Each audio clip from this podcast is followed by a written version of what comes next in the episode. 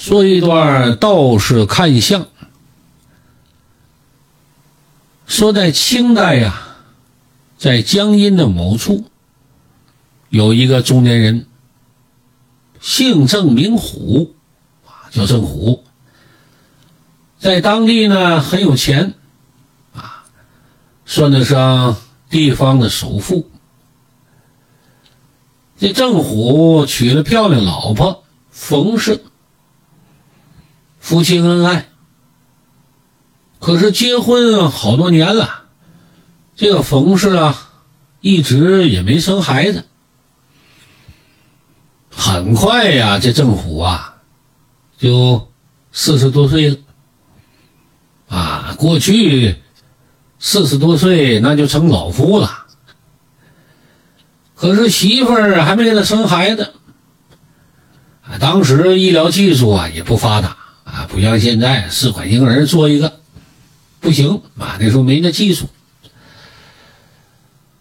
当时人这个思想啊比较落后，遇到这种情况呢，都认为啊是这女人有问题。啊，怎么解决呢？不是烧香拜佛，就是在纳个小妾。啊，一般男的都喜欢最后一项哈。这郑虎啊，无奈那个小妾啊，不孝有三，无后最大嘛。哎，你还别说，这招啊管用。一年之后，这小妾啊，给这郑虎啊生个大胖小子。哎呀，可把郑虎啊美的够呛。说这一天呢。郑虎和那小妾呀，正在里屋看儿子呢。这时候外面呢来了个老道，敲门就要进来。这不过呀，下面的仆人看门的不让他进来，啊，就把这老道啊又轰走。这老道和看门的这一吵吵啊，动静挺大。郑虎呢就听着了。这谁呀？吵的巴呼呢？出来看看吧。出来一看，老道。这郑虎就问：“这道爷，您什么事啊？”啊，这位施主，贫道乃是山野之人啊，我早就听说过您，所以今天呢来拜访一下。哎，图您赏个罪呀。可是你的门人不肯让我进来。这不知是何种道理呀？啊，老道意思，我上这来看看来，你首富这么有钱，是吧？我讨杯酒喝，啊，你看门都不让我进，你什么差事？我这么抠呢？郑虎一听，哎，怎么能对道爷如此无礼呢？啊，道爷，请你一边吧。听老道说话这个意思啊，就是爱喝酒。郑虎赶紧安排，让人端上来美酒。这老道也不客气，斟满一杯呀，端起来，滋溜一口就给喝了。喝完了倒吧，一连气喝了三十大杯呀！啊，过去酒啊度数也不大，喝完了一点醉意也没有，啊，这度数不大也。喝三十杯也了不得，你啤酒呗，是吧？也受不了啊。郑虎一看这老道这酒量，那不是一般人呐。哎呀，道爷，一看你就有本事的，你这有什么秘方吗？能不能教教我呀？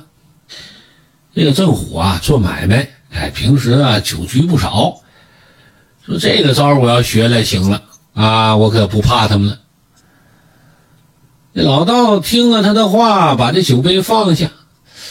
呃，我也没什么本事啊，就会给人看看相什么的，能算算贫贱富贵啊，而且我算的挺准的，从来没错过。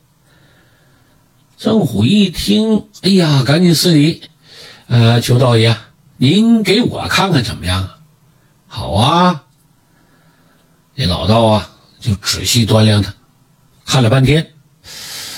呃，我看你呀，全身上下都是属骨，五官都带着浊气。啊，这脸上汗毛啊，挺老长的，啊，你这是真正的富贵之相，所以你呀是个有钱人。不过呢，你的额角啊，有一股清气渗入到肌肤里了，这代表着你有恶纹，恐怕以后啊，你得要饭。估计要饭都要不着，最后啊，你得饿死。郑虎听完了，哈哈一笑，哈哈哈哈哎呀，道爷，你开玩笑，哈哈哈！我看你这回呀，你可看错了。我虽然不是特别有钱，但我肯定不穷。别说我了，就是我重孙子不干活，这家产也吃不完呢。这老道听了也不反驳，反而一笑：“哈 哈富贵贫穷自有定数，我也不能保证说的都对呀。”哦，呃，哎，给我家里人看看怎么样啊，道爷？行啊，看看吧。这郑虎啊。把这媳妇儿啊、小妾呀都喊出来了，让那老道给看相。正看着呢，这奶妈啊抱着孩子出来了。这老道一看呢，哎呀，败家子儿啊！这个孩子是败家子儿，以后啊就是他给你败的家。这刚才的老道给自己看相啊。郑虎就不咋信他，一听这话就不乐意了。我说：“道爷，您给看看，这孩子面相到底怎么了？这以后这怎么败家呀？”呃，我看这个孩子啊，各个部位呀，嗯，这孩子啊，十二岁上学，十五岁考取功名。十六岁呀，成为进士，并且做官了，而且是一路高升啊，官至翰林。虽然早年发达呀，不过以后的寿命不长。郑虎一听，那要真真是这样啊，这应该是客家子啊，啊，卿家旺家怎么是败家子呢？呃，这个嘛。这个才华之才与财富之财呀，这两者相克。您呢，之所以坐拥万贯家财，是因为你祖上啊，哎，哎，祖宗八代呀都不认字。可是令郎以后念书识字了，写了文章，做了翰林了，这就有了才华了。自然就没了财富了，所以到那时候啊，恐怕是百丈金山也都会化为乌有的。郑虎听了就不相信，这寻思，哎呀，算了，不跟他一般见识。哎，就随口啊敷衍两句啊啊啊啊，就算应付过去了。老道呢也觉察了啊，他不信。也不辩解，拱手告辞啊，告辞告辞。这老道走了以后啊，这郑虎啊，可不相信老道的话，现在我非得让我儿子读书啊，就请了名师教他儿子读书啊，经典史籍呀，什么都学。这孩子呢，确实聪明啊，四五岁啊。就能做到一目十行，而且呢，过目不忘，背书那个快呀，就甭提了。十二岁就进了学校了，啊，这个进这学校啊是官学，啊不是私塾。三年以后就考中了秀才，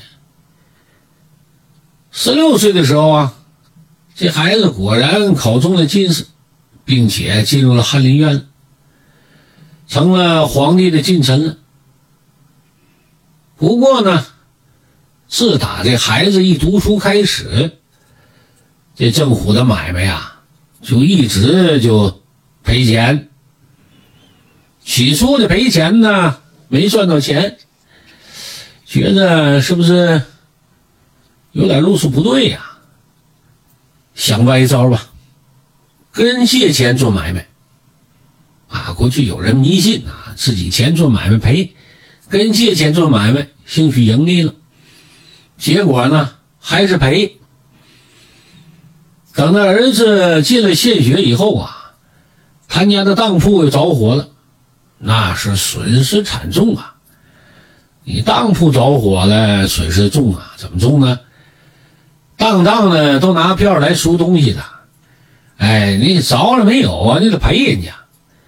结果啊，赔了好几百万两，把这家败的差不多了。儿子考中举人的时候，这郑虎啊，花钱买了七条大船，雇了很多人。带着货出海，不料遇到风浪，船也翻了，货也没了，还死了不少人。那些伙计家属啊，都去告他去了。啊，这又花了不少钱。家里的地呢，可都给卖了。上下打点，这才逃脱一劫。等儿子进了翰林院了。这郑虎啊，把房子都卖了。这一家三口啊，就他领着媳妇儿和妾，啊，租个破房子住。家里呀，甚至都揭不开锅了。不过呢，即便是到了这个时候，这郑虎啊，还不相信老道说的话。觉得我儿做了大官了，怎么也得东山再起呀？我还得有钱呢。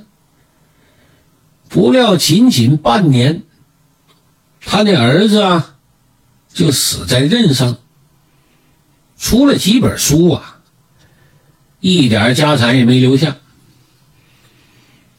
这儿子死了以后没多久，这郑虎啊，和他那个一妻一妾。啊，也在饥寒交迫中死了，还真是饿死的。